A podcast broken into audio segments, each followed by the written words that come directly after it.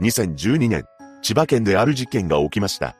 本件はいくつもの偶然が重なり引き起こされてしまうのですが、今なお多くの謎が残っています。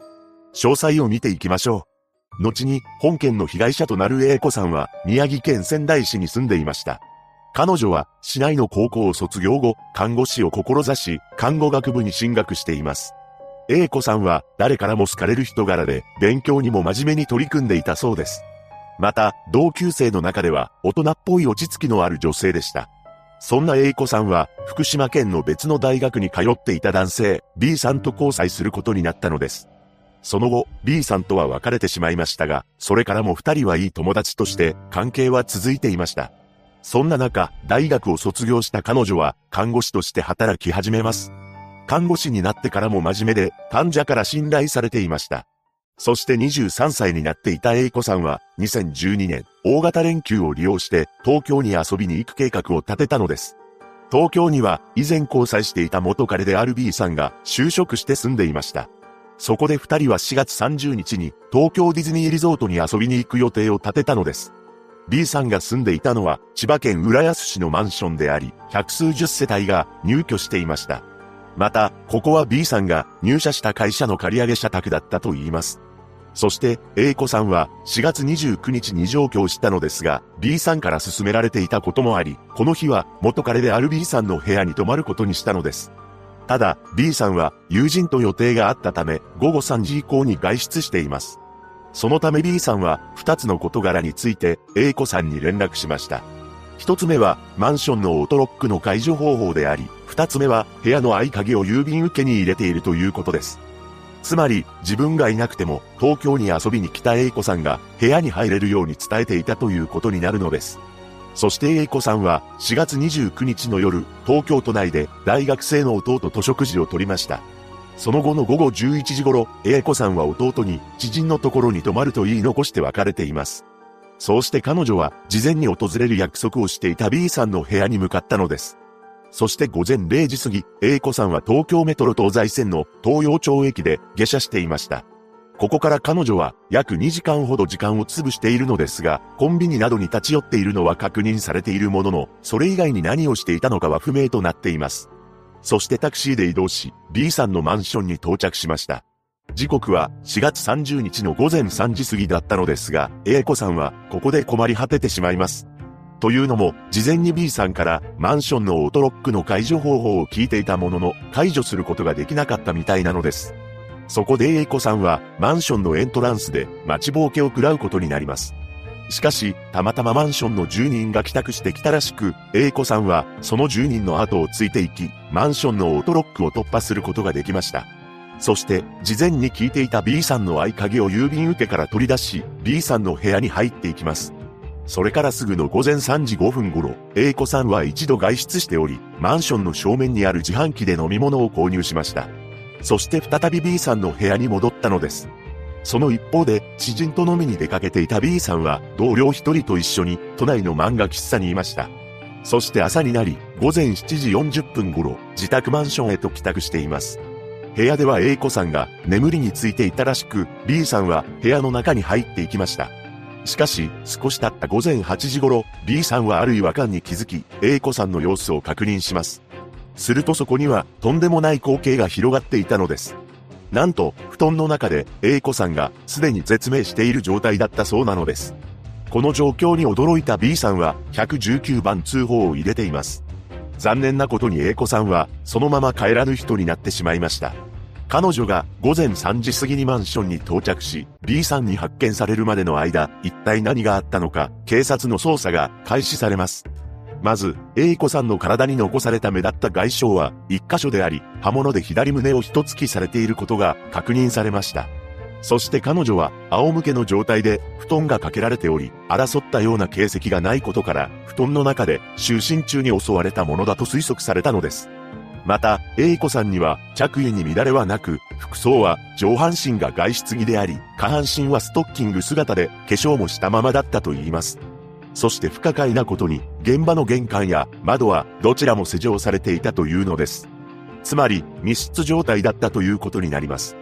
マンションの入り口はオートロック式であり、犯人がどこからどうやって出入りしたのかも謎なのです。そして現場から A 子さんの携帯電話が持ち去られていることが確認されています。さらに、この部屋の合鍵もなくなっており、凶器と見られる刃物も見つかりませんでした。しかし、A 子さんが持ってきていた2つのカバンや現金については部屋に残されていたそうです。このことから、金銭目的や彼女の体が目的だったということではないとされたのです。そして、マンションには防犯カメラが複数設置されていたため、何かしらの手がかりが残っているかもしれないと思われたのですが、防犯カメラに住民以外の不審な人物は映っていませんでした。そこで最初に疑われたのが、この部屋の住民である元彼の B さんだったのです。やはり、部屋の鍵を持っているのが B さんであり、帰宅すると A 子さんが絶命していたという彼の証言そのものが疑われたのです。しかし、もしも A 子さんの命を奪うのが目的なのであれば、そもそも自分の部屋を犯行現場にする必要がありません。そして彼には A 子さんを手にかける動機など一切なく、事件当時、同僚と漫画喫茶に滞在していたことも明らかになっているため、アリバイも完璧なのです。これらのことから B さんは犯人ではないと判明しました。ただ、警察は外部からの侵入者がマンションの防犯カメラに映っていなかったとすれば、犯行を行えたのは内部の人間、つまりマンションの住民の中にいると推理しています。そのため、警察は早い段階で、このマンションの住民およそ140世帯の人物から任意で DNA を採取したのです。そんな中、B さんの部屋から不可解なものが発見されています。それは B さんの持ち物ではない USB でした。一体なぜそんなものが B さんの部屋に落ちていたのか、もしかするとそれは犯人が落としていったものではないかとされたのです。そしてその USB の持ち主が判明したのですが、それは驚きの人物でした。なんと、同じマンションに住む男性 C さんのものだったのです。このことから警察の見立て通り、マンションの住民である C さんが真犯人なのではないかと疑われたのです。そうして C さんは事情を聞かれることになったのですが、その一方で本件はとんでもない展開が巻き起こるのです。驚くべきことに B さんの部屋から採取された毛髪とマンションの別の男の DNA が一致したというのです。この男はマンションの5階に住む西岡大使という当時26歳の男でした。そして B さんの部屋の玄関ドアの内側から検出されていた指紋と西岡の指紋がほぼ一致したという結果が出たのです。これにより、USB の持ち主である C さんの疑いは晴れ、西岡が本件の真犯人として逮捕されました。そこで取り調べが行われたのですが、西岡は当初、事件には関係ないと吐き捨てています。しかし、次第に関与をほのめかすようになったのです。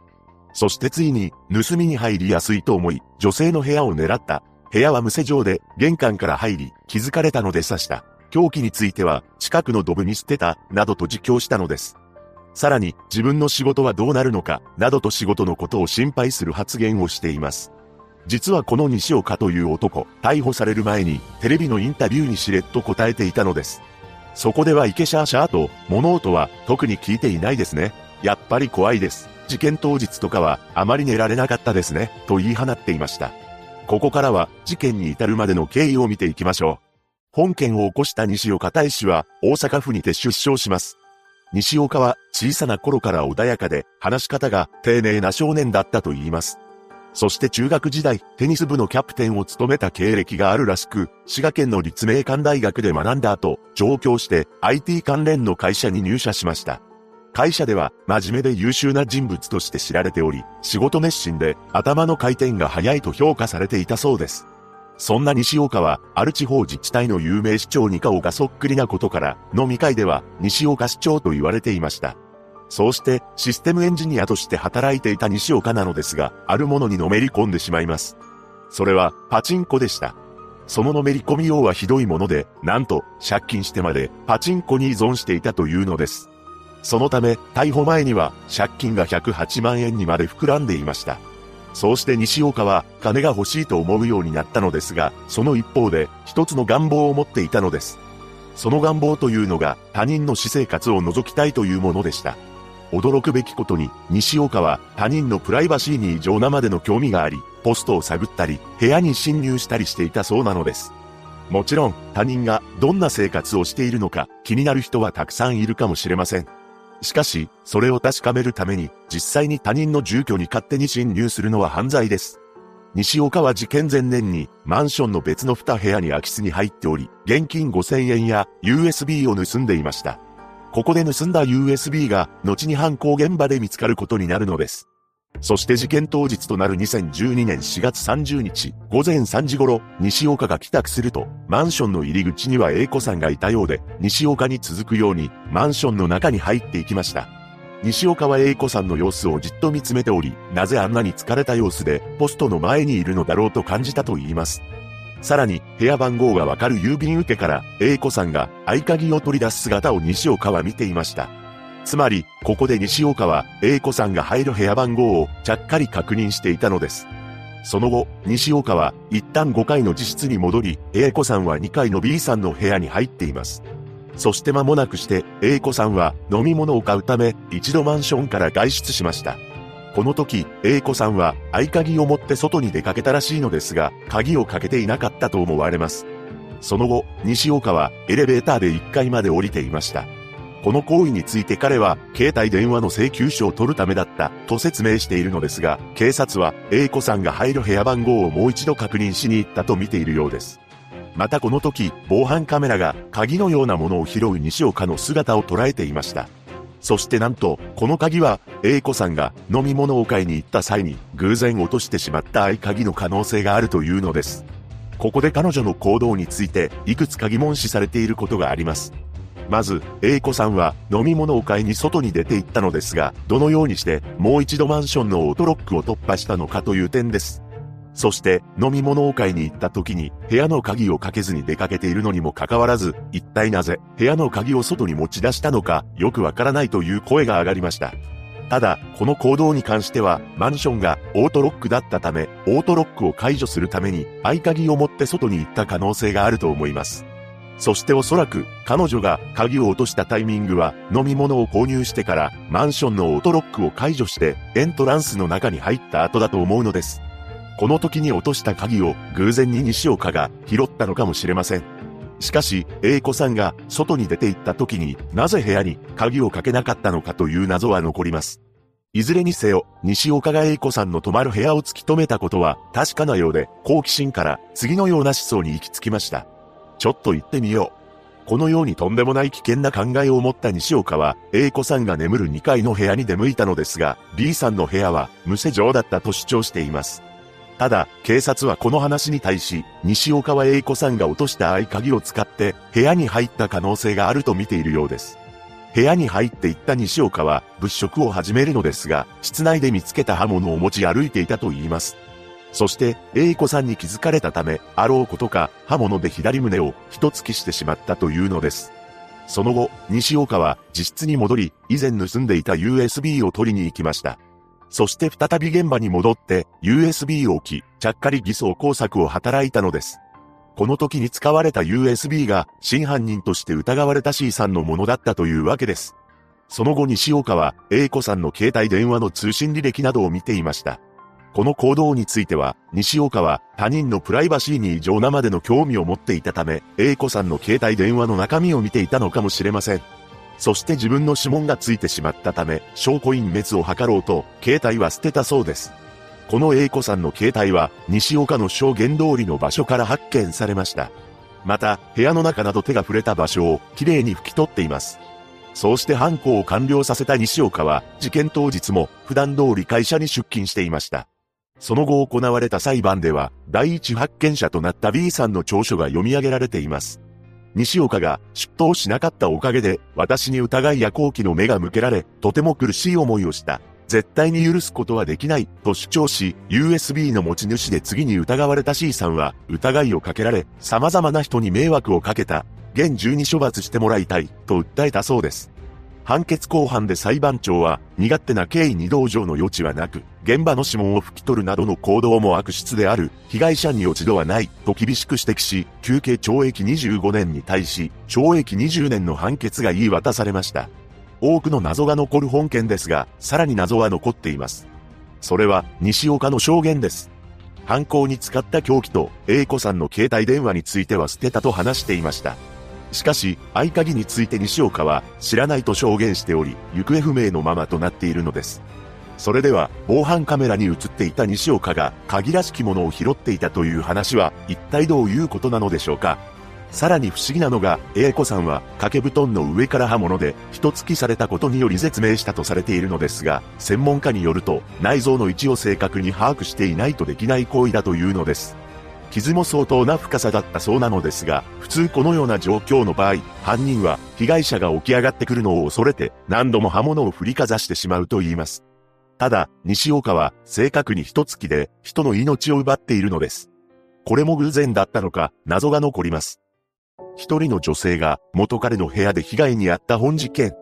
裁判長は西岡に対し、罪の重さについて、もう一度じっくり見つめ直してほしいと説諭すると、表情を変えないまま小さな声で、はいと答えたそうで、これを見た裁判員の男性は、反省を深めていないのでは、と思ったそうです。